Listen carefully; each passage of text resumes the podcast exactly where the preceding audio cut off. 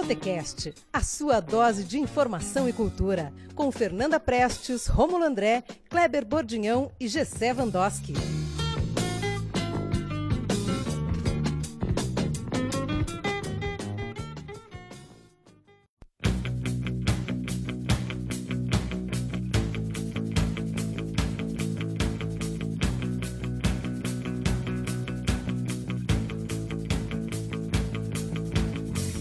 Sejam todos bem-vindos, o bar está aberto. Meu nome é Romulo André e você está no Botocast número 49.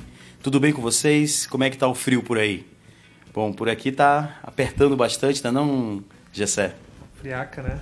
Friaca de PG.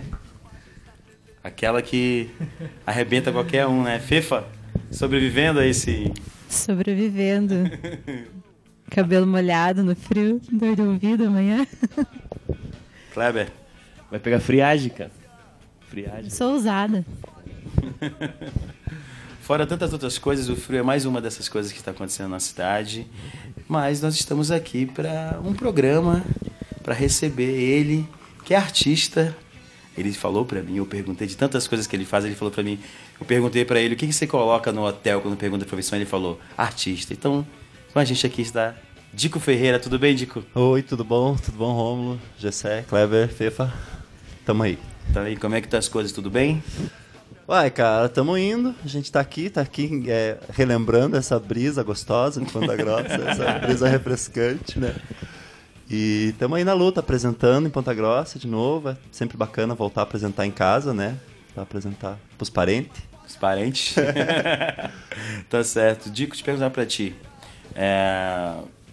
Qual um lugar que você não se apresentou que você tem muita vontade de se apresentar assim? Pô, eu tenho aquele lugar ali que eu queria me apresentar ali. Existe? Você já rodou tanto por aí?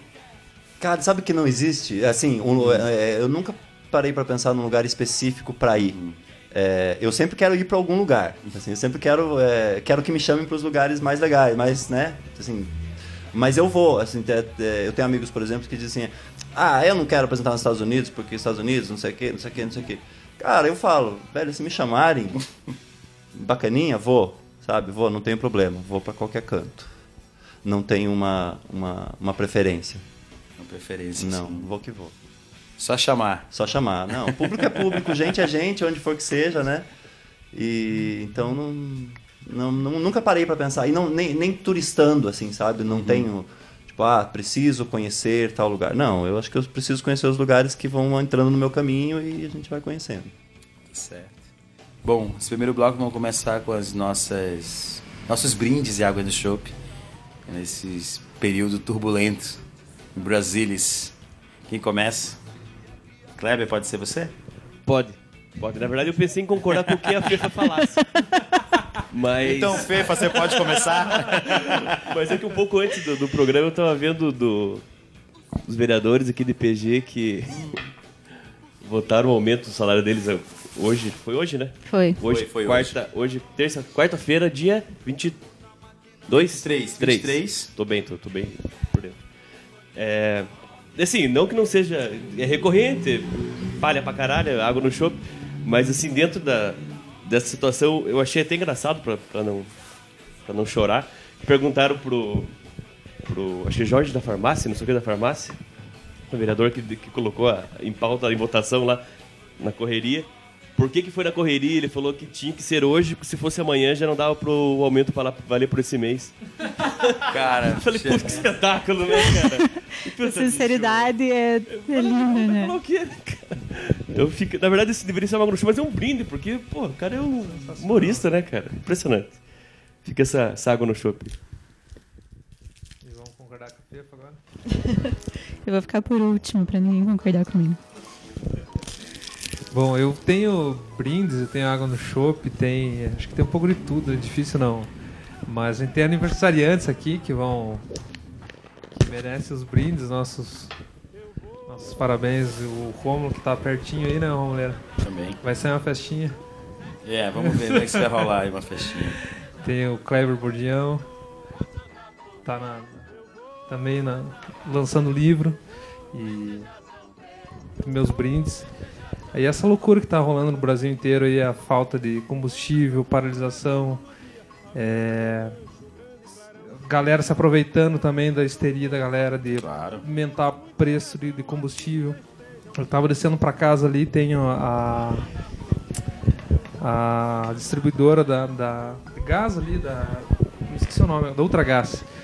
E a galera. A galera comprando de quatro bujão de gás, velho. Tipo, falei, meu Deus, cara, tá muita, muita loucura. No caos, alguém sempre ganha, né? Então é por aí, cara. Esse é minha água no chopp também. Eu tô torcendo pro... Desculpa, eu esqueci o nome do, do- do nosso amigo aqui. Do Eduardo aqui, a gente tava conversando, o Eduardo veio com o Dico. Carolina... Não, Carolina e o Eduardo vieram junto com o Dico aqui. E ele falou um negócio interessante que, tipo, virar Mad Max, né, cara? Essa foto do combustível, assim. Eu agora eu tô com essa imagem na cabeça, assim.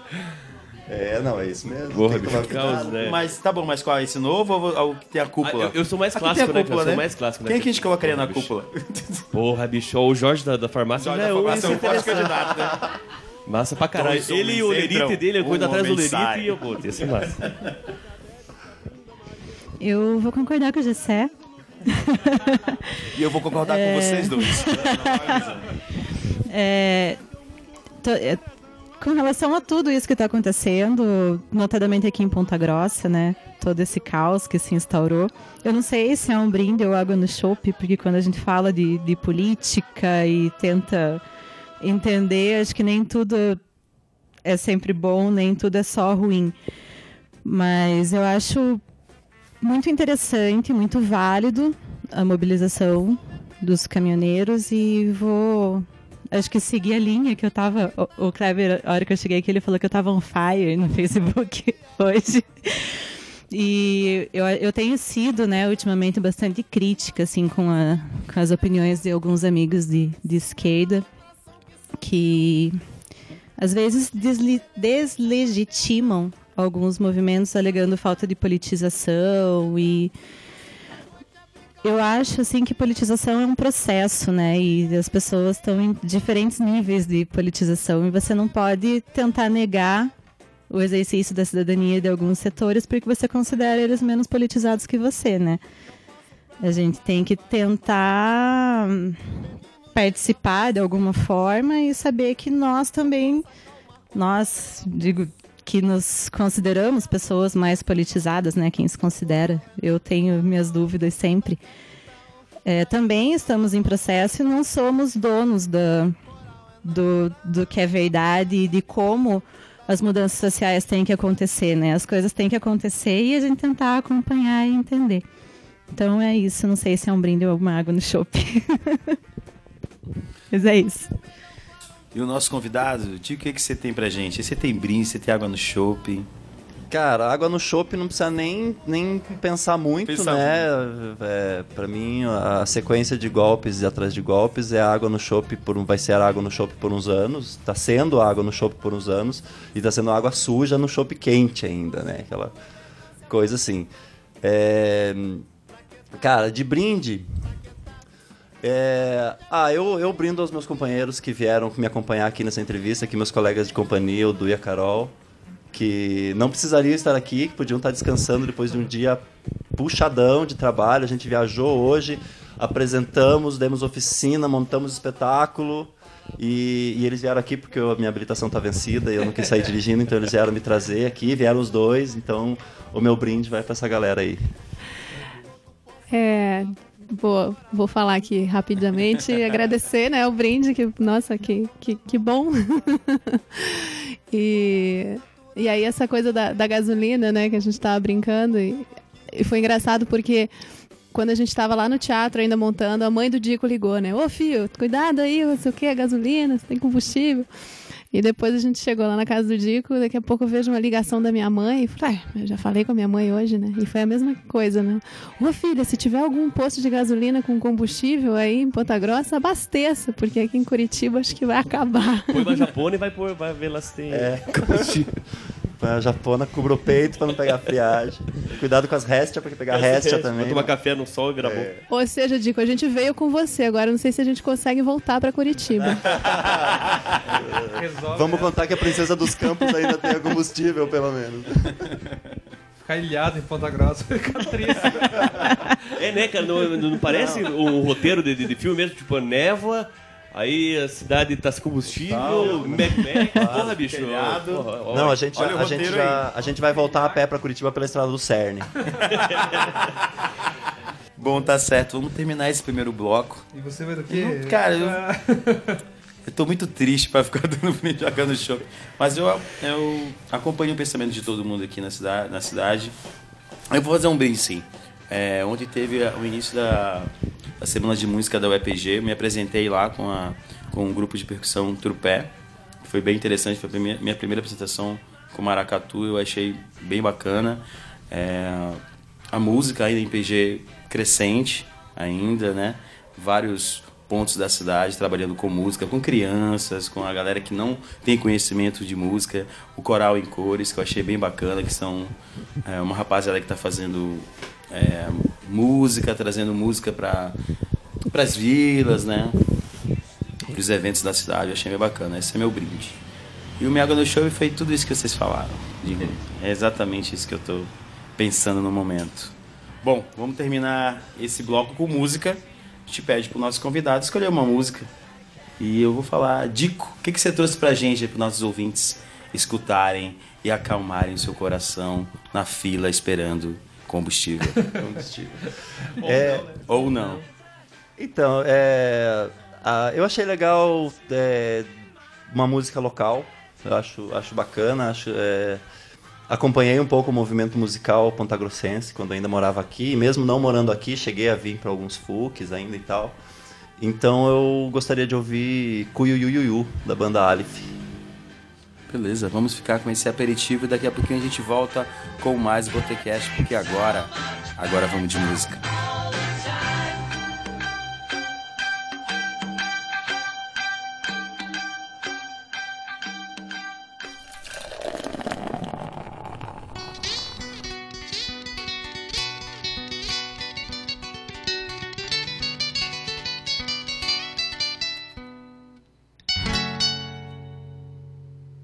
Há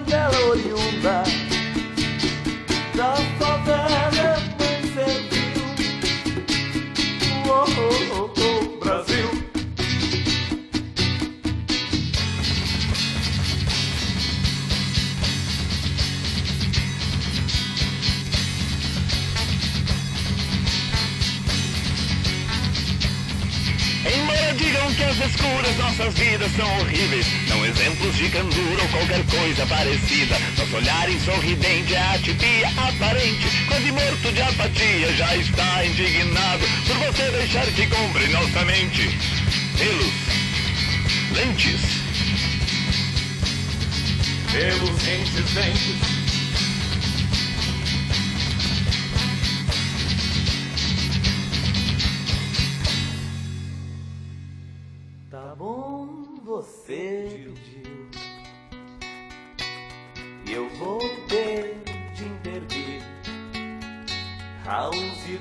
Na vitrola e eterna radiola.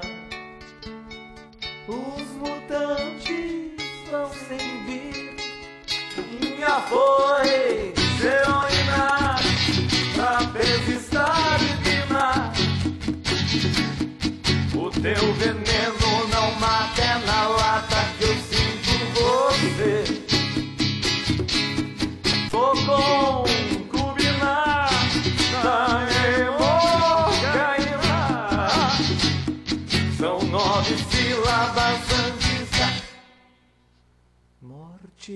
Fala, galo do bem. Apenas doce morfina apenas doce morfina.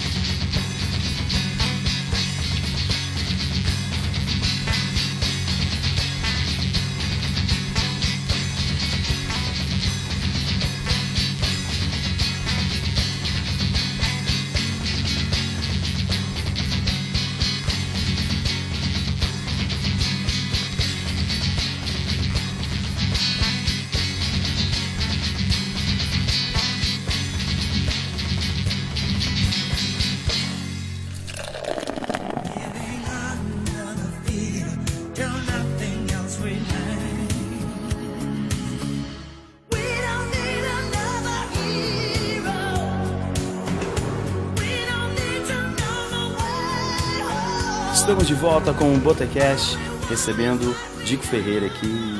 Quem vai começar as perguntas será. Vou chutar, Kleber. Já estavam tirando sarro de mim aqui. É, Você vai entender, Dico. A minha pergunta surgiu meio do nada durante o podcast. Mas tem, tem que ser aquela pergunta clichê da, da, da origem, como é que a pessoa come- come- começou, né? E daí caiu, caiu pra, pra eu fazer essa pergunta, agora já virou piada. Sempre eu faço. Tipo, tipo a pergunta do Sérgio Malandro, antigamente no Silvio Santos, que ele sempre perguntava a mesma coisa pros convidados, né? É, é? Onde você nasceu? Quantos anos você tem? Era sempre uma É, sequência é, assim. É, o- não, é exatamente isso. Você fala da tua trajetória, né, cara? Como é que você entrou nessa de, de teatro? Sempre, sempre pirou desde, desde criança? Como foi? Cara, desde 12 anos de idade, por influência do meu irmão, Toninho, que está aqui ainda, é professor aí de, de artes na, na rede pública. É, ele fazia parte de um grupo de teatro aqui, o grupo Lambi Lambi. E aí tinha um espetáculo que eles precisavam de uma criança para fazer uma participação. E aí aquela coisa, a minha mãe falou: "Ah, leva teu irmão aí que vive fazendo micagem aí pros cantos, leva teu irmão aí que acho que ele vai gostar". E aí eu fui, entrei nesse grupo, fiz esse trabalho, daí entrei em outro, né, teatro amador ainda. E, e, e a partir daí já, assim, a partir do segundo, da segunda peça que eu fiz, eu já decidi que eu não ia ter outra outra profissão mesmo, que a minha profissão ia ser trabalhar com teatro. E, e assim que descobri que havia já curso superior de teatro, botei isso na minha cabeça também e foi o que eu fiz. Fui, tipo, é, concluí o segundo grau é, mal e porcamente e fiz o vestibular para FAP e fui para Curitiba aventurar. E o, e o lance de, de- dentro do teatro, o lance de- dos bonecos, como, é, que- como, como surgiu? Então, é, o grupo Lambi Lambi que eu participava, ele inicialmente era um grupo de teatro de bonecos lá na década de 70. Depois, quando eu entrei, ele já não era tão voltado para bonecos, já era teatro, teatro de ator. E foi a minha, a minha primeira experiência com boneco. Depois eu entrei na FAP e essa, e essa parte sumiu, porque na faculdade não se estudava muitas coisas além, além da- da- dos teóricos clássicos. A gente não tinha aula de teatro de boneco, não tinha aula de circo, não tinha a- a aula de palhaço, né? algumas coisas assim a gente não, não tinha. Então, durante a faculdade, eh, essa parte ficou esquecida. Aí eu me formei, fui morar em Minas, continuei trabalhando como ator, e, eh, como cômico, como mímico por um tempo, até que eu trabalhava numa companhia de comédia e essa companhia chamou uma companhia de bonecos para dar uma oficina. Companhia que inclusive o Eduardo fazia parte lá em Belo Horizonte. E aí essa companhia foi deu essa oficina para a companhia que eu trabalhava.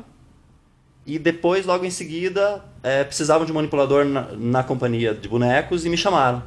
E aí eu saí da companhia de, que eu trabalhava como ator e fui para os bonecos.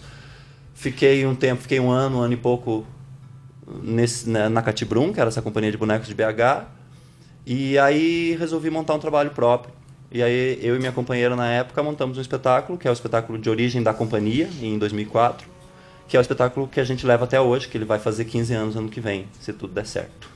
Companhia Tato Criação Cênica. Tato. E, e- e criou nessa mesma época, então. Com... Foi em 2004, com a estreia do Tropeço, que é o nosso trabalho mais antigo.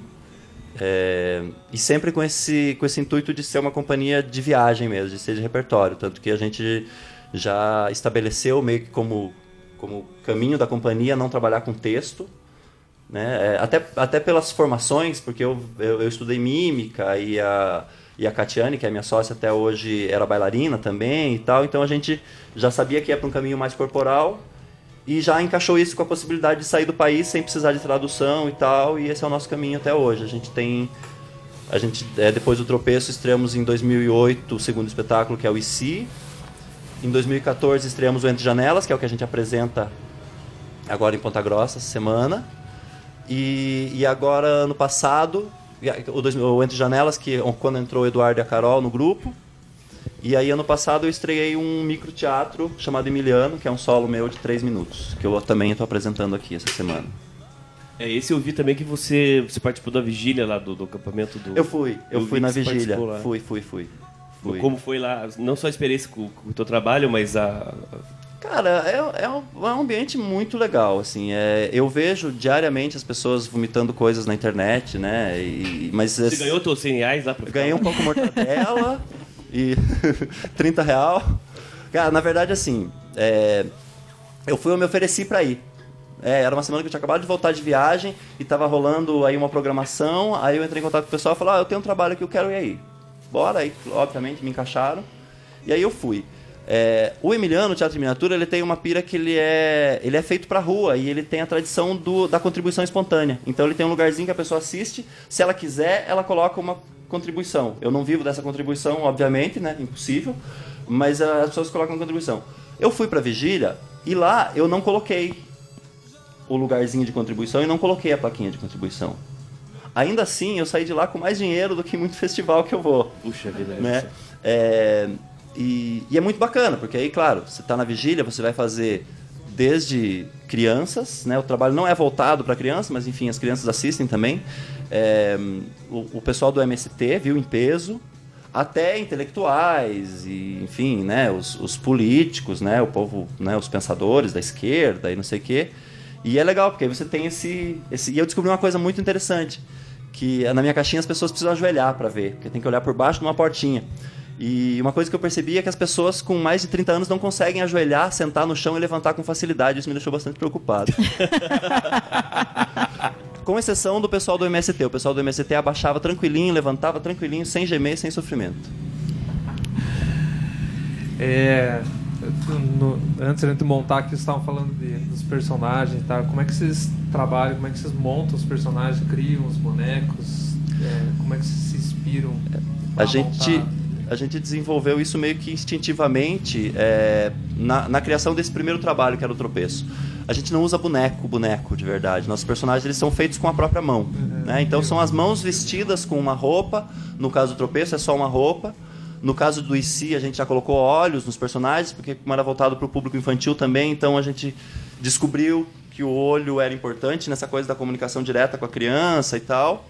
E hoje, no Entre Janelas, a gente já tem uma mescla de boneco com mão, mas sempre deixando a mão como evidência, né? Ou mostrando a pele mesmo, ou na questão do movimento da mão, né? De não ser um boneco duro e manipulado, que ele tenha algo de orgânico, né? Nesse caso. E, e a gente partiu, então, na criação do primeiro espetáculo, isso virou meio que padrão da companhia até o Entre Janelas, que era a partir da forma. A gente começou com uma forma que eu já brincava como mímico, que era uma forma de uma velhinha feita com a mão. E, e aí, quando a gente falou em montar um espetáculo, essa foi a ideia. Assim, ah, vamos pegar essa velhinha e vamos desenvolver. Então a gente começou a desenvolver primeiro essa forma, da forma o personagem, né, como se movimenta, qual é a sua idade, essas coisas de criação de personagem mesmo. Criamos dois personagens e colocamos os dois para improvisar.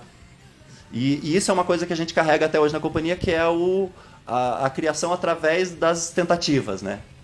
Então a gente botava, botava os dois personagens para contracenar e dava algum estímulo, um objeto, alguma coisa, e via o que saía dessa improvisação. Aí dava outro estímulo e, e assim a gente foi construindo não só a personalidade delas, como a relação entre as duas, como a história que elas iriam contar, que foi a história que a gente foi descobrindo no meio do caminho. A gente saiu de uma forma para chegar numa história, né?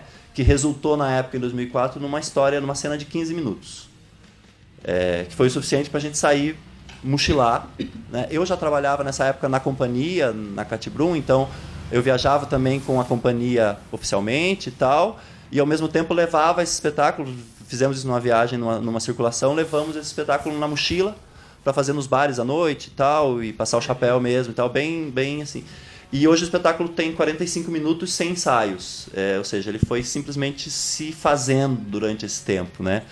E que é bacana porque é só assim para a gente conseguir fazer um espetáculo por tanto tempo. Porque se é uma coisa muito engessada, chega uma hora que você enche o saco de fazer. E não, ele continua vivo, a gente continua. Todo dia a gente fez uma apresentação agora, semana passada, em Goiânia, e surgiu coisa nova no espetáculo. Né? No espetáculo de 15 anos ainda surgem coisas novas que dá um, um respiro né? para a vida. No Entre Janelas, que foi o segundo espetáculo, a gente também partiu da forma. Mas aí, já com a experiência do primeiro, a gente começou a experimentar várias formas. A não se ateve a uma forma. Então a gente experimentou formas humanas, animais, todas as possibilidades. No caso do Entre Janelas, foi uma proposta diferente. Nesse espetáculo, a gente partiu de um livro, que foi o Eduardo que trouxe esse livro pra gente. Ele ilustrou esse livro de um autor lá de, de Minas Gerais. E aí, como ele gostava da história, tinha feito a ilustração, tinha um carinho pelo livro, e a gente já falava de montar alguma coisa junto, ele chegou com esse livro com uma proposta, que chama Uma Janela Entre Dois Amigos. E, e aí o desafio foi transformar esse livro num espetáculo sem texto, né? Com bonecos e tal.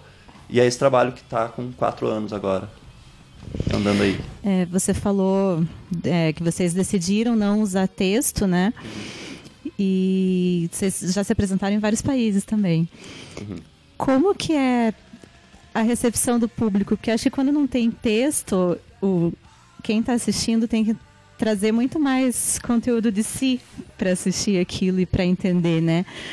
E isso difere muito de um lugar para o outro que vocês vão pela resposta que vocês têm do público? Difere, difere bastante. É legal isso, né? Do, do, do fato do não ter texto, ele não fecha mesmo, né? Então a pessoa contribui para a história.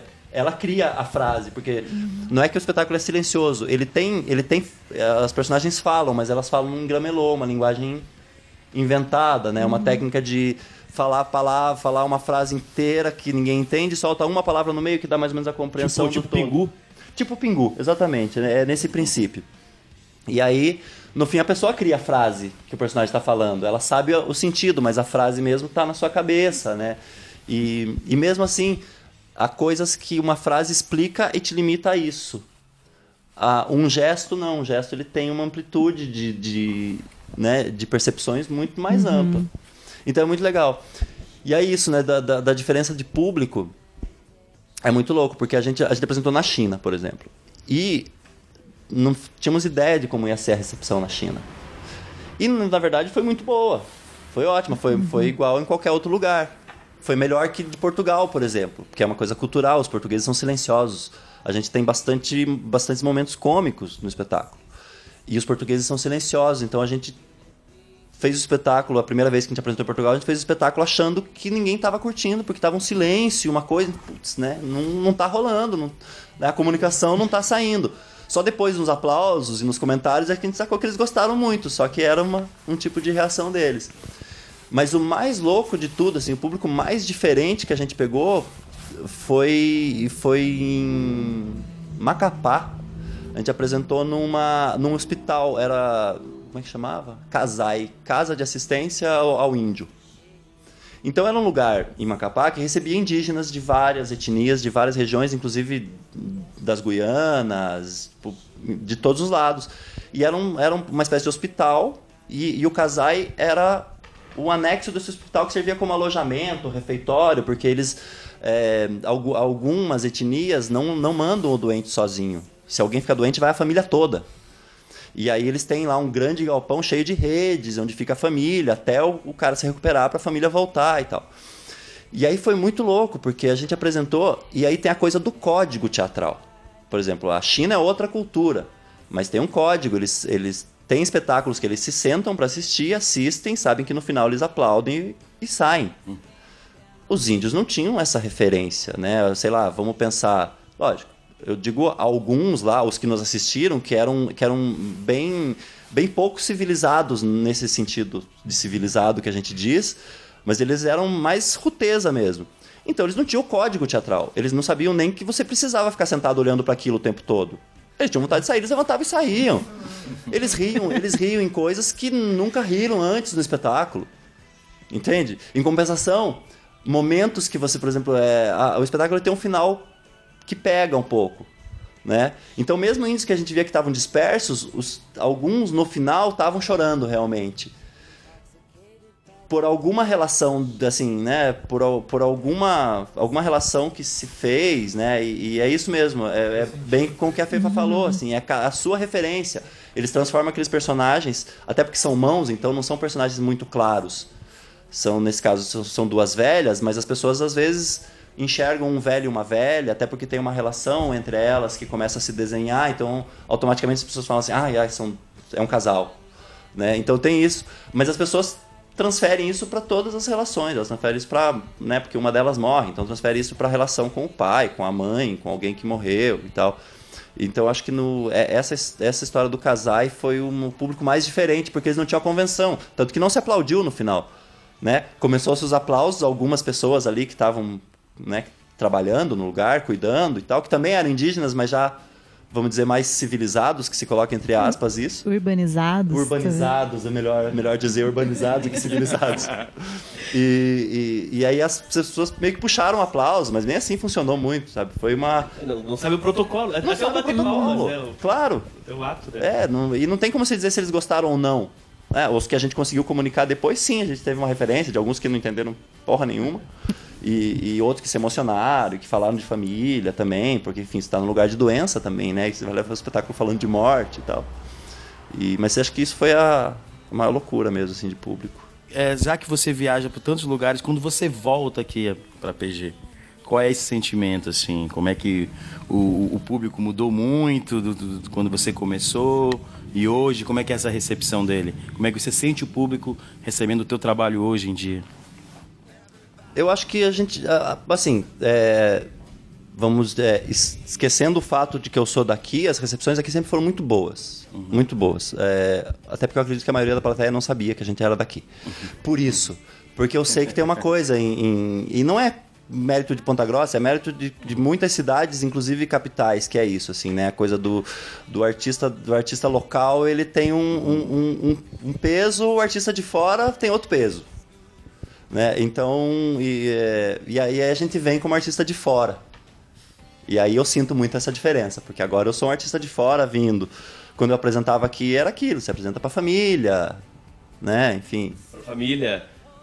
Pra família. pra família, pra família de um amigo muito próximo, É. pra família dos amigos que estão em cena. Mas isso do local não, não- não- gerar interesse é clássico. É como clássico. disse, não é só daqui, né? Não, não é daqui, não é daqui. E é isso, se você for. É, isso de falar mal, né? As pessoas sempre falam mal do seu lugar mesmo. E é isso, se você for em Nova York, o nova iorquino vai falar mal de lá, vai dizer que, sei lá, é, Barcelona é mais interessante, que, né? Que aí, aí você, tá, você tá em Madrid e o artista que veio da Romênia é mais legal do que o artista de Madrid. Né? E não, e não só isso, né? a- politizando o papo para variar, mas, mas mesmo, tipo, a, a ciclovia em Amsterdã é sensacional. né? Ah, em São clássico, Paulo, é, tá podendo claro. Transporte público, né? Cara, É, muito O povo adora tirar foto no metrô de Londres, né? É, é. Bom, vamos terminar esse bloco com uma música, com um aperitivo aí que o Dico trouxe pra gente. O que, que vai ser agora, Dico? Ah, tinha mais uma? Tem Pode, mais? Pode vai, sugerir, vai, vai, pode sugerir. Diga, diga. É, eu tava com uma música aqui na cabeça e terminou o- a conversa nesse assunto, Na Volta que o Mundo Dá, que é do Paulo César Pinheiro. Tem uma, uma versão com a Mônica Salmazo cantando. Fica essa dica aí. Pronto. Tá pronto, tá escolhido. A gente vai ficar com esse aperitivo e daqui a pouquinho a gente volta com mais Botecast, porque agora, agora vamos de música.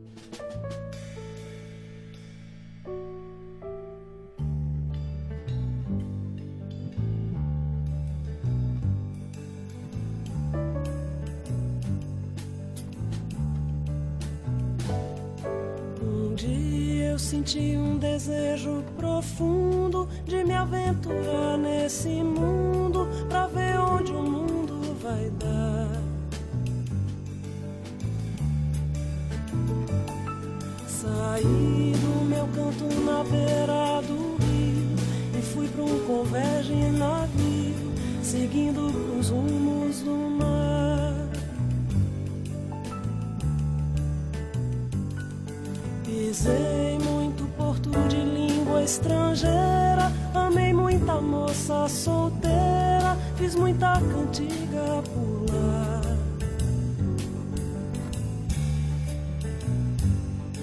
Varei cordilheira, geleira e deserto. O mundo pra mim ficou e a terra parou de rodar.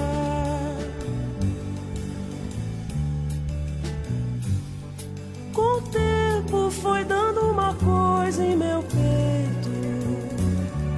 Um aperto difícil da gente explicar. Saudade, não sei bem de que. Tristeza, não sei bem porquê. Vontade, até sem querer de chorar. Angústia de não se entender. Um tédio que a gente nem crê. Anseio de tudo esquecer e voltar.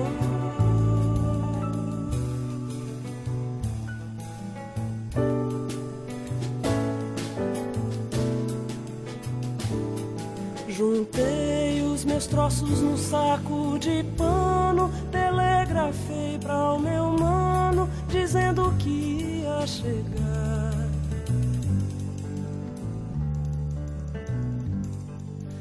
Agora aprendi porque o mundo dá volta. Quanto mais a gente se solta, mais fica no mesmo lugar.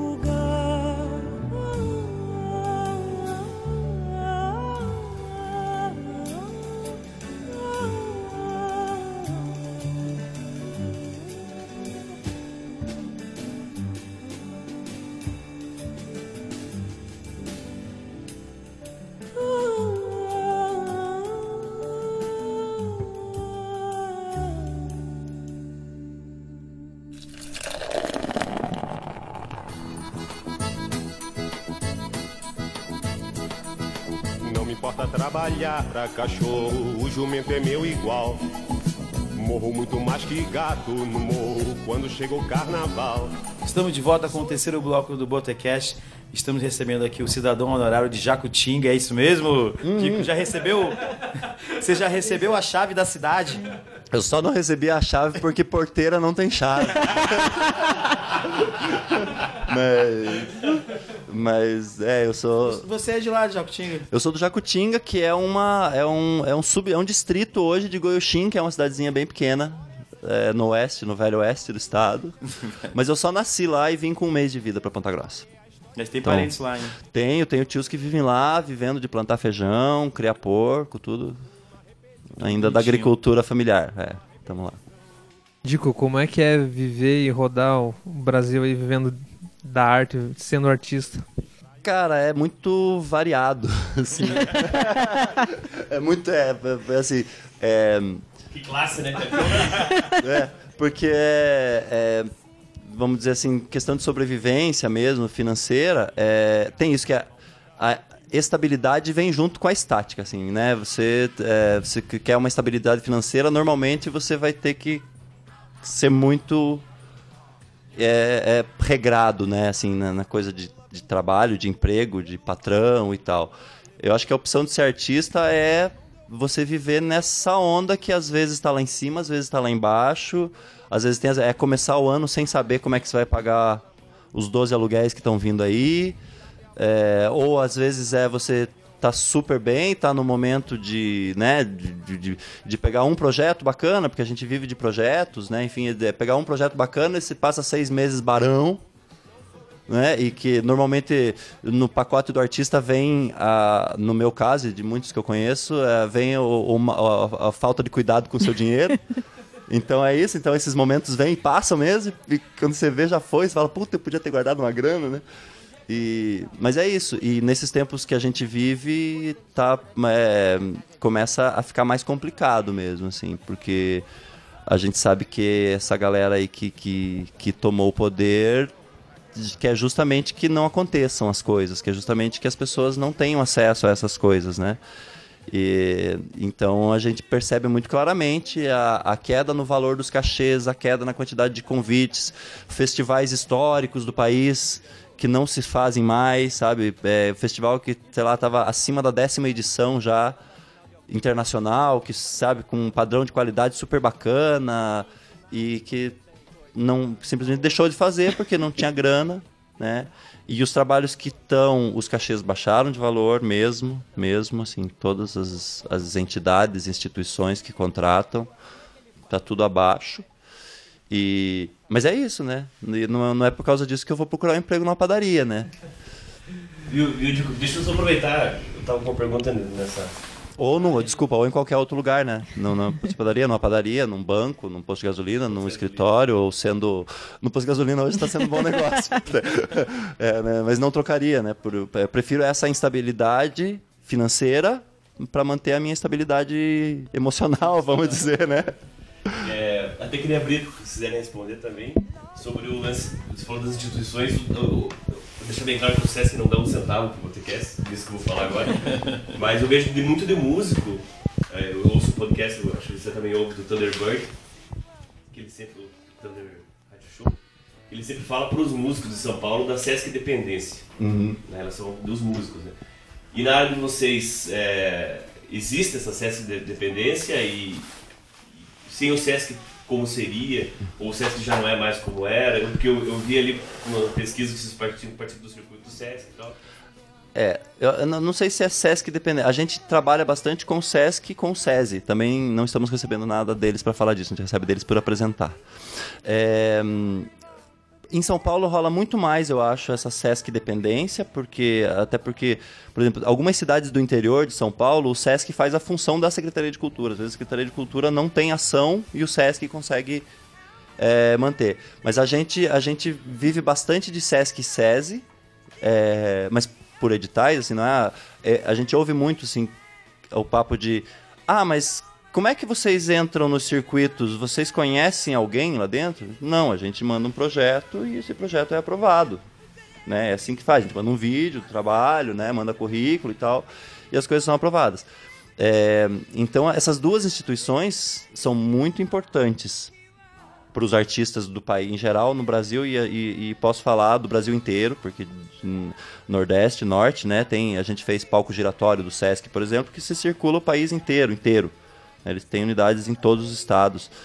E, e então, mas eu não sei se, é, se, se, se, pode chamar de dependência, porque é uma relação mútua, porque o Sesc vive dos artistas também, né? Ele recebe dos comerciários, mas ele só é o Sesc que é, o SESI também, porque eles têm uma grade de programação interessante, bem, com uma curadoria bem feita, em geral e tal. Né? Então, acho que essa dependência é mútua. Ninguém está fazendo favor para ninguém. Né? A gente presta um serviço e se eles gostam desse serviço, eles os contratam novamente. É assim que, que funciona. Mas mesmo esses dois lugares, é, baixou bastante nível de valores, essas coisas anda, anda baixando, né? Compreensível também. E, e além deles, além do SESC, além do sistema S, seja o SESC ou o SESC, é, por exemplo, quando vocês foram para fora do país, como, como funcionava? Em geral são festivais. Fora do país são festivais e aí eles nos pagam, né? Esses festivais eles conseguem a verba deles lá por meios né, mais diversos. A maioria é dinheiro governamental mesmo, via edital de lei de incentivo ou, ou similares, né? Ou apoio municipal. É, tem muitos festivais menores na Argentina que, que vivem de escolas, por exemplo, fazem festivais pequenos, vendem apresentações para escolas e esse dinheiro é que eles juntam e conseguem pagar o cachê dos artistas. Então, normalmente são artistas de próximo. A gente viajou muito para a Argentina só pelo viajar mesmo, assim, sabe? É, voltando de lá com pouquíssimo dinheiro, a viagem quase que dando elas por elas, mas né, hum, é, é bacana você né? Principalmente quando você está com uma companhia começando, você viajar mesmo que seja. Hoje a gente já recusa um monte de convite desse, até porque a gente não tem idade mais para ficar comendo mal, dormindo mal e tal, né? O retorno é essa, você acabou de falar dessas experiências, né? Uhum. Isso é rico, muito rico. É, mas é, é legal falar que não, não só fora do país, né? Tem, tem festival, muito festival aqui. E, e a gente também participa dos festivais, porque a gente manda material É. para muito festival, né? E, e eu acho que essa facilidade, que, que é uma característica né, nossa, de fazer espetáculo para circular. Então, são espetáculos com pouca gente, com um cenário fácil de carregar. Então, acho que isso é, um, é, é, sem dúvida facilita, porque para quem vai contratar é menos hotel para pagar, é menos passagem, Carga. é carga. Agora é um problema su- super, né? A gente está enfrentando isso porque a gente chega no nosso case e tem, tem 36 quilos. E hoje em dia você não consegue despachar uma bagagem de mais de 23 quilos, né? Se não, porque antigamente a gente somava. Então, ah, duas pessoas, a gente somava a, a tanto da bagagem, agora não se faz mais isso. Então, essas coisas também dificultam. Mas, é, sim, a gente participa de muito festival aqui. Escola, né, eventualmente também. Eventualmente. E, e editais também. Editais né? editais públicos. É, a Federal. Gente, a gente não faz tanto, mas já pegou edital federal, né? Via BR Distribuidora, por exemplo. E aí já pegamos o, Entre Janelas mesmo, o espetáculo ele foi montado com o edital da Fundação Cultural de Curitiba, que era o edital específico de formas animadas. É, e, e, assim, são vários caminhos, né? E no fim o que eu digo que é é trabalho como qualquer outro trabalho. Então, para você entrar no festival, primeiro que você tem que ter um espetáculo com uma qualidade X, né? Sem desmerecer outro trabalho, sem dizer que o nosso é isso ou aquilo, mas enfim, vai, alguém vai assistir e alguém vai ter que gostar do seu trabalho. E é, cuidado com o material, sabe? Cuidado de. de e, e fora o exercício diário de mandar material, receber não, mandar material, receber não, mandar projeto, gastar com projeto, às vezes fazer projeto para e, investir uma grana e não ser aprovado. É, essa, essa é uma pergunta que eu queria fazer, bem particular. Projeto, né? Assim como você falou de ter a grana e não saber lidar com ela, não sei se você falou no ar aqui no, no intervalo, eu, o artista sempre tem, esse, sempre tem esse problema de projeto, sabe? Sempre fala pra mim, ó, me manda projeto Petrobras Cultural. A primeira vez teve, mandei assim, projeto vagabundo, xixelento, porque não, tenho, não sei escrever a porra do projeto.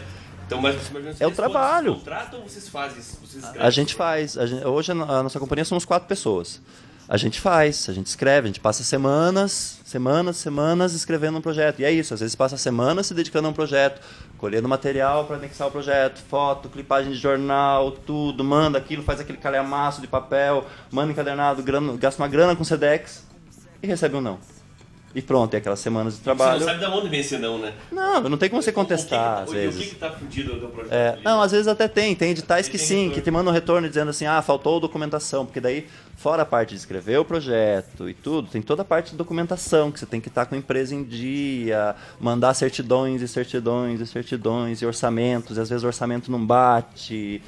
É, daí, assim, em caso de lei Rouanet, que é federal, além disso tem o pós ainda, que é a prestação de contas do projeto, que aí tudo tem que bater nota com nota. Isso é até uma coisa legal de falar, né? Porque as pessoas saem falando de lei Rouanet, né? Que, ai, porque a lei Rouanet, porque os Petralha mamavam na, rei, na lei Rouanet.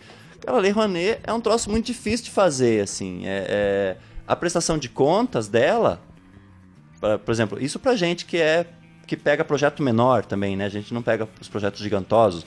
Mas é uma coisa muito chata, porque tudo, todo gasto que você tem, assim, ah, você comprou três passagens de ônibus para tal lugar, tudo isso tem que estar muito bem contabilizado, nota fiscal de cada restaurante que você comeu, tudo tem que bater com as datas, valores, né? Tudo que estava previsto, enfim. É um trampo. E às vezes para nada. Queria falar alguma coisa? Desculpa. Não, eu- é, passou um pouquinho o ponto, você falou um pouco da SESI, da S-dependência ali, e daí a Carol, na hora que estava enumerando os processos pelos quais a gente circula e como a gente consegue sobreviver, a gente quase sempre acaba passando por essa questão dos projetos e dos editais e das, das- dos meios públicos, né? Eles são uma super ferramenta, são é, é o nosso ganha-pão, né? Mas eu sempre fico com uma pulga atrás da orelha porque eles têm uma, uma parte também um pouco complicada. Primeiro essa, que é, o crivo ele é um pouco às vezes difícil da gente compreender qual, qual é. Pessoal, às vezes até. É. E o outro é que a gente não consegue viver mais do- de bilheteria. Ninguém consegue. Eu vim em Belo Horizonte, convivi muitos anos lá, e nem o Galpão, que é o Galpão, que é considerado, sei lá, um dos maiores grupos de teatro do Brasil, não vive de bilheteria.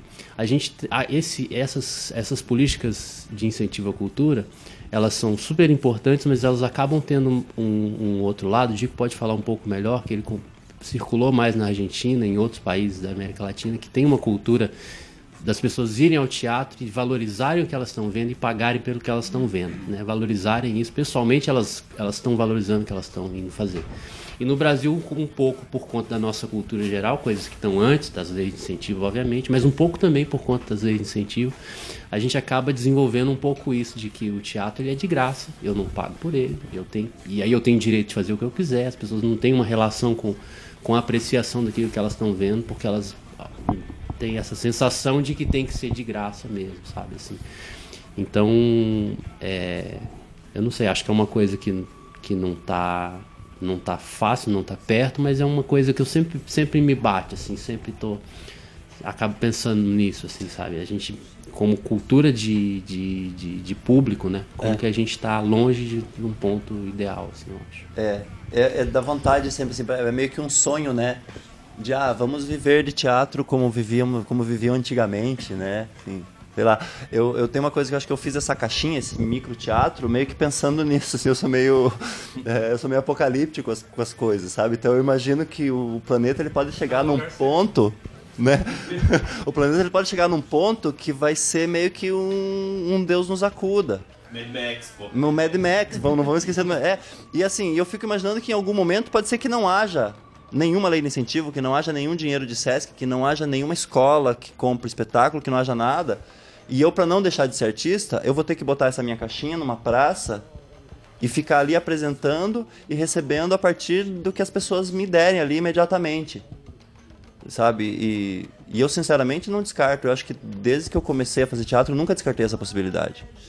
É, porque eu- muito pela- coisa da mímica, de ser de rua também, a coisa de passar o chapéu.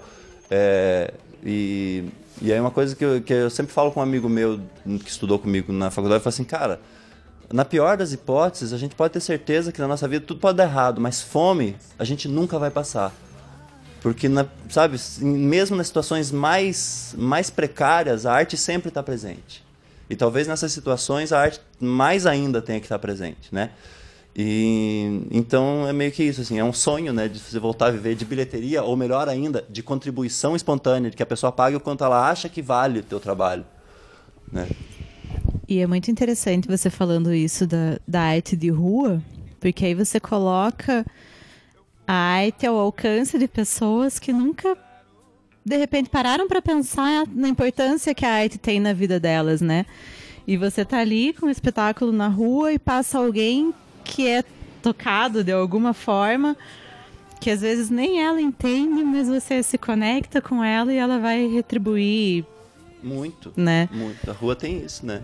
É, é, Essa experiência eu tive bastante agora na vigília lá do, do, do Lula Livre, lá na Polícia Federal, porque aí realmente são pessoas, são agricultores, né? A maioria que está lá no acampamento e tal é o pessoal do MST, são agricultores. E aí, idosos, crianças, é, sabe, de tudo, assim. Então é muito legal, porque você pode ser a primeira referência não vamos dizer a primeira referência de arte, porque todo mundo já viu um quadro, já ouviu uma música, já enfim, né? Mas a primeira referência teatral para alguém, né? E para alguém que tenha mais de 50 anos, por exemplo. Isso é, né? é do caralho. É, isso foi uma coisa. O Gessé tava até o dia que a gente foi ver Gringos Washboard Band no calçadão. Não, era o. Não era. Era outra banda, como é que era o nome? Que eles tocaram no, no Festival de Inverno ano passado. Mustachos Apache. Mustachos Apache. Eles, eles, eles tocaram no calçadão, entraram tocando no calçadão. E daí eles pararam, acho que perto do, do mercado Condor ali. E daí o pessoal começou a chegar em volta e tal, e o pessoal vendo. Aí umas senhorinhas que você nunca imaginaria que iam gostar de rock and roll ali, né? Rolando aquela música. E, e eles colocaram assim na brincadeira, colocaram um chapéu. Elas colocaram um chapéu no chão, assim, brincando, tocando ali, colocaram um chapéu no chão e uma senhorinha do meio, assim, saiu e colocou dezão, assim, no meio, no calça. Ou, seja, assim, porra, dezão pra uma pessoa que tá né, na situação atual, putz, tirar 10 anos do bolso pra botar ali. é, ou seja, tocou mesmo a pessoa, né? E eles estavam brincando, estavam curtindo, porque eles foram pagos pra vir pro festival, né? Eles estavam ali, fazia parte, enfim. Mas cai justamente nisso que a gente tá falando, assim. E é, do, do quanto é importante, né? Às vezes a, a- ali no calçadão, por exemplo, né? As pessoas estão indo e vindo o tempo todo na correria e ter algo que faça parar, né? Parar um pouquinho essa rotina, mudar, quebrar o ritmo, né? E abrir a cabeça para outras coisas. E povo. Forma do espetáculo na CPG, né, cara? É, exatamente. Caraca, os caras é outra, outra. Não, e essa senhora deve ter colocado esses 10 reais com o maior orgulho, com a maior alegria, Aham. né? É bem isso. Espontâneo, né? É, hoje eu ganhei um amendoim, por exemplo, lá no campus. Eu tava, eu tava apresentando lá na saída do RU do campus, aqui pela mostra, aqui pelo, pelo evento. E, e aí tinha as, as meninas vendendo amendoinzinho. E aí eu chamei uma pra ver, mas enfim. E aí ela assistiu, foi lá, pegou o amendoim e falou, olha e tal. Fiquei todo feliz, né? E acontece, né? Já ganhei de tudo, assim, na rua. né? Enfim. Qual que foi a coisa mais legal que você ganhou? Fora o amendoim. Putz, não, já é. qual que é, qual que é, Só a- para assinantes. Só qual que para é assinantes. classificação indicativa do Botecast? Pensar. É, qual que é a classificação indicativa do Botecast? Pensar coisas. Não, só para assinantes. Já ganhei afagos, já ganhei. já ganhei. Já ganhei. É, é que afagos pode ser uma coisa muito. Pode ser afagos para a alma, pode ser afagos para o corpo, para. Enfim. Mas já ganhei-se de tudo. Bom, vamos terminar. Constrangendo. Impressionante a coisa. Mas eu já ganhei um cigarrinho de chocolate na França. Eu tava um cigarrinho de chocolate. E era mesmo cigarrinho de chocolate. Bom, vamos terminar esse bloco com mais música. E agora, quem, quem que vai dar dicas de música aqui é um outro convidado nosso que está aqui presente. Olha, é, eu fiquei pensando, fiquei ali pensando que música, eu acho que tem uma música do Tom Zé que eu não vou lembrar o nome, mas é A sua grande loja vai vender a mão farta, doença terça-feira e o remédio na quarta. Que eu acho que tem um pouco a ver com esses movimentos aí atuais, né? As pessoas plantam uma coisa aqui, você acha que é A e daí a pouco aquela coisa se transforma e vira uma outra coisa, né? E essa música é do Tom Zé. Tom Zé é sempre atual, né? Peraí, peraí, lembrei, lembrei. Não buzine que eu estou paquerando. Tom Zé. Tá certo, vamos ficar com esse aperitivo e daqui a pouquinho a gente volta com o último bloco do Botecast, porque agora, agora vamos de música.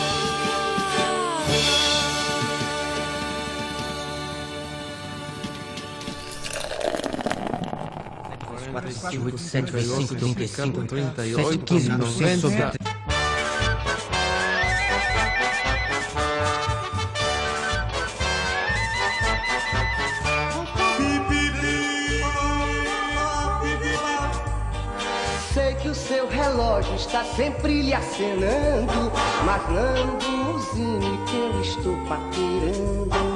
Sei que o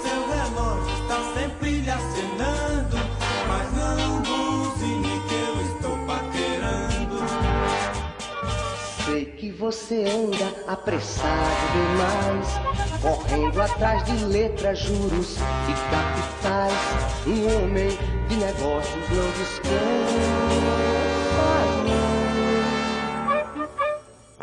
Carrega na cabeça uma conta corrente, não perde um minuto sem lucro na frente, Juntando dinheiro, imposto sonegando. passando contrabando.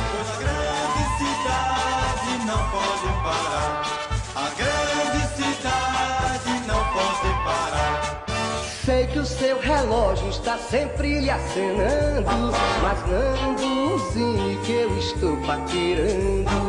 Sei que o seu relógio está sempre lhe acenando, mas não buzine que eu estou paquerando. A sua grande loja vai vender a mão farta, doença terça-feira e o remédio na quarta. Depois em Copacabana, no Rua Augusta. Os olhos bem abertos nunca facilitar. O dólar na esquina sempre pode assaltar. Mas netos e bisnetos irão lhe sucedendo. Assim sempre correndo. Pois a grande cidade não pode parar. A grande cidade não pode parar.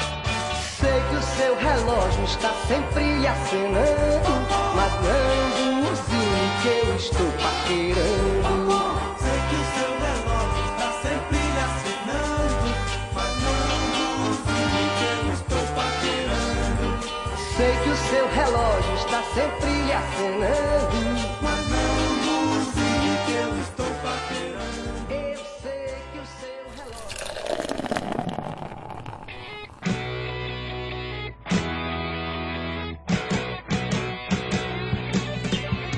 Estamos de volta com o último bloco do Lutacast. Eu já queria agradecer aqui, Dico, obrigado. Opa, prazer obrigado, é meu. Obrigado por ter aceito o nosso convite, obrigado por ter disponibilizado o teu tempo aqui, que é muito corrido, que a gente sabe, e ter vindo aqui nos nossos estúdios Cabos gravar. A Carolina Maia também, ao Eduardo Santos.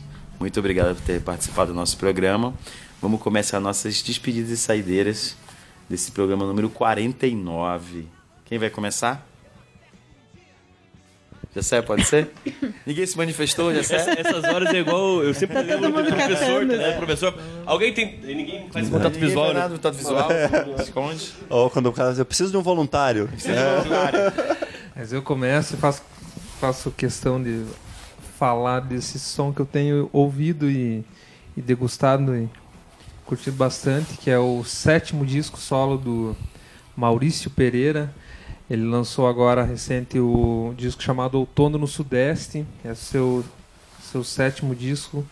É, e diferente dos anteriores, ele que ele fazia algo meio né, ele fazia as fazia ele mesmo fazia a produção, gravavam tudo direto. E eh, dessa vez ele por influência do do Tim, filho Tim dele, Bernardes. Tim Bernardo Terno, é, teve uma produção mesmo, né? Então o, o Gustavo Ruiz, que é irmão da Tulipa, produziu o disco dele e, e ficou assim. Eu te- não escutei ele por inteiro, assim. Eu tô aos pouquinhos é, né, ouvindo aqui cada música e mas é um disco muito bom, assim. É uma sonoridade né, tem um, um- algo de moderno ali, se é que dá pra dizer isso do Maurício Pereira, ele sempre foi de vanguarda nesse sentido, mas a sonoridade, enfim, eles conseguiram colocar bastante, bastante elementos aí é, bem interessante nesse disco. Minha minha dica aqui já fica a Maldita Rodoviária, que é uma pancada, uma música muito foda. E, e realça a poesia das letras dele, né? Muito foda as letras mesmo, assim. Então essa é a minha saideira. O disco Outono no, no Sudeste tá no Spotify, tem no YouTube, acho que todas as plataformas aí possíveis. É um baita um disco, vale a pena. E a galera já tá indicando como um dos grandes discos de 2018. Então tá essa dica. Agradecer ao Dico, a todo o pessoal que esteve aqui com a gente. E aos meus companheiros, mais uma vez, nessa. Voltamos, né? A noite fria aqui na, no AP do Kleber. Sempre, o Kleber falou, acho que hoje, né, ontem, não sei quando foi, tipo, vão voltar a tirar foto, todo mundo encapotado, né? É engraçado de ver as fotos antigas. Tem foto desde de, de chinela até cachecol, né, cara? Hoje vai ser uma fotinha, todo mundo encapotado. É isso aí, até a próxima. E sejam sempre bem-vindos ao Botecast. Isso aí. Bom, a minha, a minha saideira é uma. É, um, é uma dica de um, um canal do YouTube, mas não é do MBL. é, é do pessoal aqui de, de Ponta Grossa, o canal Historiou. Não sei se vocês já, já viram. É da Juliana é, Gelbeck e do Felipe Soares. Então eles falam lá no, no, no, no perfil deles lá. É um canal de cultura, memória e história pública. Então os temas são sempre relacionados a Ponta Grossa, região. Temas como Corina Portugal, a história dela, né? Patifaria da Vicente, Vicente Machado, Machado. ser o nome do advogado que ela foi assassinada pelo, pelo marido, E, e o advogado do marido é Vicente Machado, uma das principais E nome de rua. É, é bem, bem interessante assistir esse. Tem a origem da Mission Fest, tem do Tiradentes. E deles gravam na. É branco, Jesus, branco, né? Jesus, o Verão Rio Branco. Você tem uma benze na estátua frente. ali, a galera faz o nome da cruz, é, o céu da cruz na frente de Tiradentes.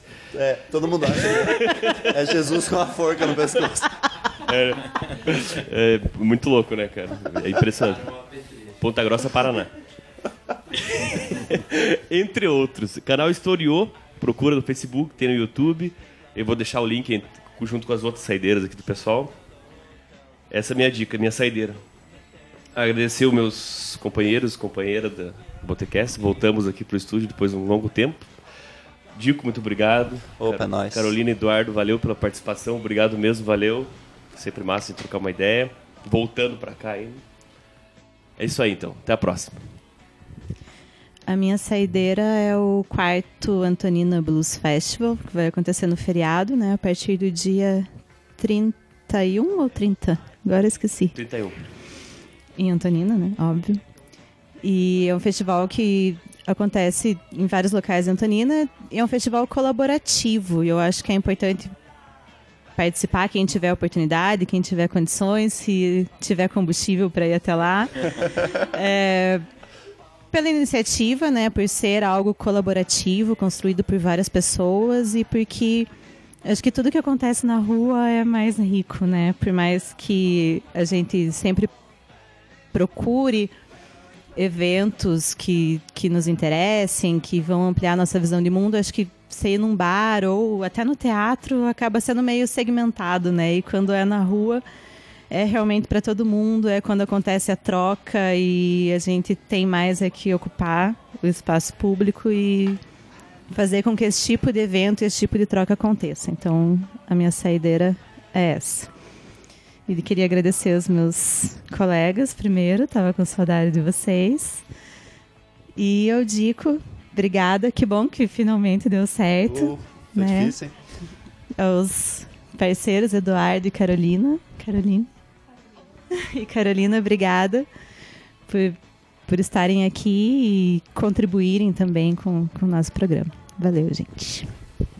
Tá certo. Carolina tem uma dica pra gente? Quer dar também uma diquinha pra gente? Olha, eu vou falar aqui. Nós viemos para Ponta Grossa para a Semana da Cultura, né? 32 Semana da Cultura. Ela está encerrando agora, né? Dia 24. Tem aqui na programação dia 25 alguma coisa também. Mas é, a gente apresenta o Entre Janelas às duas da tarde. Eu não sei se o programa talvez já tenha Eu acho que, é, eu acho que vai ser. Do ânimo da, da noite. É, enfim. Mas o nosso espetáculo é às 14 horas, né? Lá no Teatro Ópera. Se o Kleber conseguir editar a tempo. Se o Kleber conseguir editar a tempo, né? Quem sabe alguém consegue correr lá. É, entrada franca. Pra e você que tá ouvindo, hackeando aí a- a- o sinal do Botecast também, você que tá ouvindo. estamos Ah, sendo monitorados. É, você que está monitorando também amanhã às 14. Mas aí à noite vai ter também espetáculo com o Fábio Silvestre, que eu não assisti. Mas, enfim, fica a dica, porque eu acho que é muito importante a gente né, tá ligado nisso que acontece na cidade, entrada franca ou ingresso super né, é, acessível. Então, acho que essas dicas são sempre bem-vindas. Eduardo, tem alguma dica? É. Tem uma banda que eu tenho ouvido muito ultimamente, muito viciado, não consigo parar de ouvir. É um grupo francês, me parece. Não tenho muita certeza se é de lá, mas eles fazem versões em jazz, em, em MPB, em tudo. De músicas muito populares. Então tem Billie Jean, tem, tem Queen, tem tudo que é coisa. Em versões jazz, assim. Pink Turtle, fica a dica. É muito legal. Beleza. Se bem que você falou que era francês, não pensei que era sambô. Me deu um início de tristeza, mas aí. Não, é muito mais legal. É muito mais legal, é muito mais legal. Vai nessa, Pink Turtle. Dico, o que, que você tem pra nós? Di- Dizem que o, o Brasil começou a afundar depois que teve uma versão de Sandy Bloody Sandy, né? Ah, sim. Maldição. É, bom, eu, eu primeiro agradeço o convite, né, as tentativas, a gente tinha tentado outra vez, não rolou. E que bom que deu certo agora, fiquei feliz, curti o astral de estar aqui. É, não, dica cultural, enfim, eu, eu tô meio por fora da programação, porque a gente tem viajado aí esses dias, então não sei o que tá rolando no momento. Sei que também não sei muito menos a programação de Ponta Grossa, mas fiquem atentos às programações da sua cidade. Se tem alguma coisa para assistir, vão assistir. Pode ser uma porcaria? Pode. Mas pode ser legal. Pode te fazer refletir, pode te divertir, no mínimo, né? É, mas eu vou deixar aqui, vai, vai acontecer em Curitiba, na, na Praça Santos Andrade, de 7 a 12 agora de junho, uma grande feira agroecológica. E, e é muito bacana a gente se inteirar um pouco desses temas, assim. É, e outra dica que eu vou deixar na, pra geral, para quem estiver passando por Curitiba, para quem for para Curitiba, que dê uma passadinha na vigília que tá rolando na frente da Polícia Federal, principalmente as pessoas que dizem que as pessoas que estão lá estão ganhando, que são baderneiros, que são, que são pessoas compradas. É, dá uma passadinha lá, come lá, tem, tem umas barraquinhas de comida lá, bacana. Sempre tem uma programação cultural, eu sempre tô lá também apresentando meu trabalho, sem ganhar nada, nem um pão com mortadela, eu compro ali na, na tia, na vizinha ali que tá fazendo os lanches e tal. É, então fica essa dica aí, dá uma passadinha lá, dá um grito pro velho lá pra ver, pra, pra animar ele, dá um bom dia ou boa noite que ele fica feliz. Tem bastante food truck, chopp artesanal lá. Super. Tá, tudo gourmet, tudo gourmet. Você vai lá, tá tudo gourmet. Tem, Ah, tem, então tem até tem espaço kids, espaço teen, PG vai em peso. bicho, espaço vai. pet também. Tem espaço pet com os cachorros. Digo, é, tem, tem também o. a- tem página lá, o grupo de vocês. Sim, é. Tem mais lá. Tá, Tem página, tem Facebook, mas é, segue a gente. Por, bom, segue no Instagram, Tato Criação Cênica, ou busca lá no Facebook, é Tato Criação Cênica Teatro, Tato Teatro. é, o Google sabe meio de tudo também, pode botar lá. A gente tem uma página que está inativada no momento, desativada no momento, mas a ideia é ativá-la em breve, que é ciatato.com.br. É, então segue lá, ou busca no Google, a gente tá lá, tem videozinhos lá, é divertido. Beleza. Bom, minha dica é o novo disco da Elza Soares, 33º álbum dela, Deus é Mulher, saiu dia 18 de maio. O disco saiu numa sexta-feira, no sábado eu escutei o disco todo e é simplesmente sensacional. É, mais um desses discos que a Elza lançando nesse no último dela, né, que é uma mulher do fim do mundo. São 11 músicas lá do, de um disco incrível. Kiko Dinucci lá, de novo produzido do Romulo Frois também, ajudando ela a, compor, a, a, a trabalhar a carreira dela nessa segunda né, parte da, da carreira dela. É, aconselho a vocês escutarem Exu nas escolas, baita música, né? E dentro de cada um, que é uma outra música que eu gostei muito desse disco. É, dentro de cada um tem uma história bacana, porque quando a, a, a seleção para esse disco da Elsa foram simplesmente 3 mil músicas e foram mostradas para ela. Para ela não, né? Para uma seleção de cinco, cinco produtores lá. O Romulo, Fro, Romulo Frois é um desses caras. E chegaram em 30 músicas, né? E o mais interessante é que um, é, um artista, um compositor pelotense, né? Tinha sido convidado pra, pela Elsa para fazer uma música para ela. Né, Ela pediu para ele escrever uma letra para ela. E ele escreveu essa letra, e só que ele quis entrar na competição, né? Para escolher entre essas 3 mil músicas. E a dele ficou entre as 30. Só que ele não sabia, é, a Elsa não sabia, ninguém sabia que era dele ainda. Né? Então ela escolheu nove músicas, faltava duas músicas. Então eles fizeram de novo, escutaram de novo as 30 músicas. Quando parou a terceira vez, a terceira música que foi escolhida foi essa, que é dentro de cada um ela falou: "Peraí, eu quero essa música". Vou colocar no lugar do- da música que eu pedi pro cara. lá. Era, Só exatamente. faltava Aí, isso. falou, aí eles ficaram na dúvida, né? Falou, porque um desses caras que tinha composto a música era um do cara que estava votando também, porque ele não podia, antiética, ele não podia né, colocar a música dele lá como, como, como participar, né?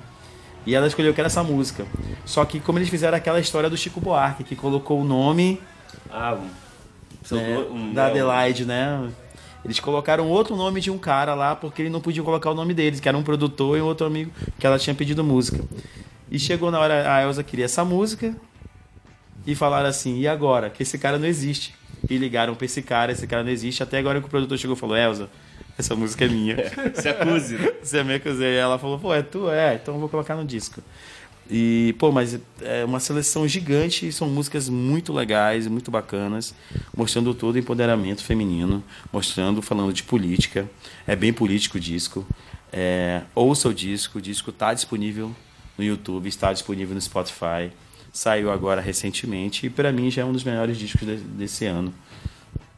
Né? O ano tá no meio aí, mas já é uma, uma, uma dica para você. É, eu não esperava que ela fosse lançar um disco agora tão rápido depois do, do Mulher do Fim do Mundo. Mas sabendo que tem mais três músicas aí disponíveis, a gente espera que vai, que vai sair mais discos da Elsa. É o meu minha dica desse programa. Disco da Elsa Soares, Deus é Mulher. Beleza? Bom, queria agradecer a todo mundo, aos meus amigos, aos nossos convidados que fizeram esse programa ser mais um programa inesquecível pra gente. Nós estamos nas redes sociais, estamos no Facebook, estamos no Twitter, estamos no Instagram, estamos no YouTube, estamos no nosso blog, onde você quiser acompanhar todos os nossos programas. Ok? Ah, só uma coisa, Romulo. Diga. Te- temos que avisar que a partir do próximo programa a gente vai fazer um auto merchan descarado. Isso. Né? A partir do programa 50 a gente vai fazer, a gente não sabe, talvez faça em sequência, não sei bem, mas cada um dos nós quatro aqui tem, tem temos projetos além do, do Botecast, né? Isso. E a gente pensou numa em fazer programas especiais com cada um, cada um da gente, de nós falando sobre esses projetos especiais. Então, é merchan mesmo, que né, a autopromoção desse A gente merece. Eu não, não me veio nenhum eufemismo aqui, mas é autopromoção, então a partir do próximo. Não, não que a gente vale a pena, né? É, mas é. Se a gente não fizer, né, cara, vai ser. Quem que vai fazer, eu prometo que não vai falar mal da gente mesmo. É, mas então, não, se- não, não se assustem nos próximos programas, apareceu o nosso próprio nome no podcast. E o próximo vai ser o seu, né? Já tá Justamente, lançando. por isso que eu falei, pra ficar mais descarado aí. eu já faço um jabá, pré-jabá, um proto-jabá no próximo. Beleza, vamos ficar, vamos encerrar o programa. A gente queria agradecer a todo mundo, nossos ouvintes, e voltamos no programa número 50. Obrigado a todo mundo, tchau, tchau.